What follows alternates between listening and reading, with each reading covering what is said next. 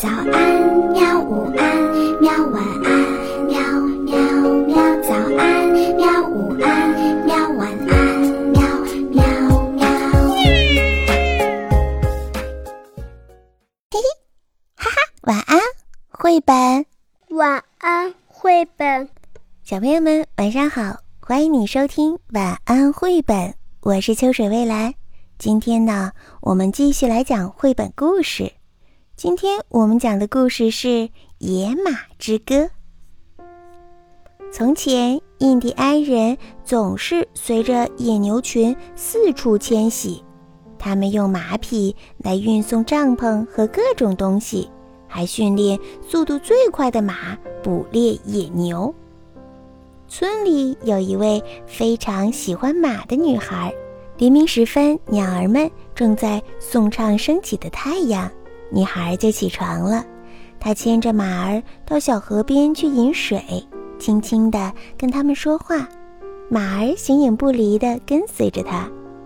人们发现女孩子能够理解马儿们，她知道它们最爱吃哪一种草，也懂得帮马找到躲避冬季暴风雪的地方。如果有马受伤了，女孩还会照顾它们。女孩每天都帮父母提水、捡柴火，然后赶紧跑到马群那里。她和马群一起在草地上散步，不过也不会离家太远。有一天，天气炎热，太阳高挂头顶，女孩昏昏欲睡。她摊开了毛毯，躺下来。马儿们呢，就在花丛中吃着东西，慢慢地走着。声音听起来舒服极了。女孩很快就坠入了梦乡。远处微弱的闷雷声没有惊醒女孩。天空中布满着愤怒的云，闪电在黑暗中明灭。可是清凉的风和雨的气息却让她睡得更沉了。突然，一道闪电划过天际。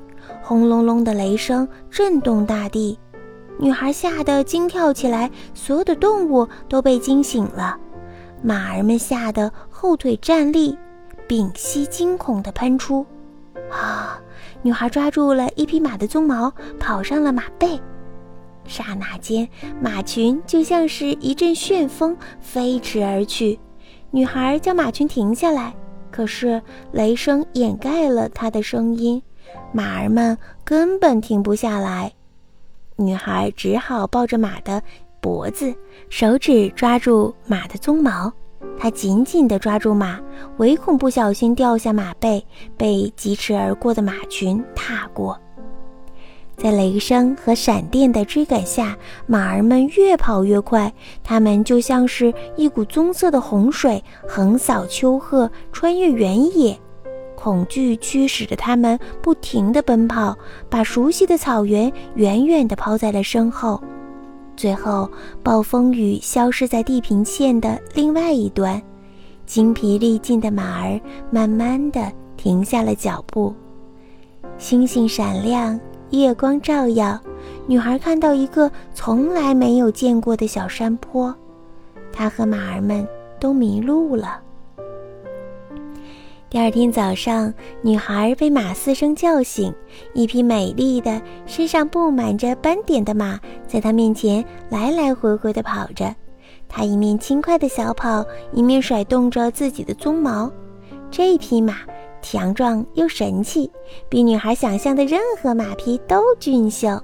它告诉女孩，它是在山上漫游的时候马的首领，欢迎女孩和他们共同生活。女孩很高兴啊，所有的马也都跟着抬起头来，发出愉快的马嘶声。他们很高兴能够与野马群一同度过接下来的日子。人们到处寻找女孩和消失的马群，可是怎么都找不到。一年之后，两名猎人骑着马进入到了野马居住的山丘。当猎人们登上一座山丘，往最远的地方眺望，他们看见那匹美丽的种马领导的野马群，而种马的身边正是骑在马背上的女孩。她呀，还带着一匹小马。猎人们呼唤女孩，女孩也对着他们挥挥手。可是种马很快就把马群和女孩都带走了。猎人们及时回家，告诉他们看到的情景。村里的男人都跳上他们跑得最快的马，立刻出发去追女孩。这是一段漫长的追逐，种马保卫着女孩和小马，它围着女孩和小马打转，让骑士们根本没有办法靠近。骑士们试着用绳索去套住种马，可是它都避开了。种马毫不畏惧，它的双眼和寒星互闪。不断地发出马嘶声，脚下的马蹄如闪电一般迅速地敏捷着。骑士们敬佩种马的勇气。要是女孩的马后来不是踉跄失足，让女孩跌落到马背上，骑士们可能永远都抓不住女孩。女孩见到了父母，很高兴，父母也觉得女孩应该可以早点回家了。可是他们很快就发现，女孩很悲伤，她想念小马和野马群。每天黄昏，当太阳下山之后，人们就会听见种马在山顶上悲伤地嘶鸣着，呼唤着女孩回到他身边。时光流逝，女孩的父母知道女孩非常寂寞，她生病了，医生们也帮不了她。父母问女孩：“究竟怎样才能好起来？”我想和野马们一起奔驰，他们是我的亲人。你们如果能够让我回到他的身边，我就会非常开心的。女孩的父母很爱女孩，他们同意女孩回去跟野马一起生活。他们给了她一套美丽的衣服，还给了他村里最好的一匹马。种马带着他的野马从山丘上下来了，人们为马儿们准备了很好的衣饰，彩色的毛毡和装饰过的马鞍。他们在马儿的身上绘制图案，还在它们的鬃毛和尾巴上绑上老鹰的羽毛和绸缎。为了报答父母，女孩把小马送给了她的父母，每个人都很高兴。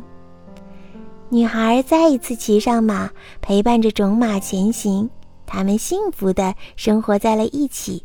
不过，她并没有忘记她的族人，每一年都会回来看他们，每一次都会送给父母一匹小马。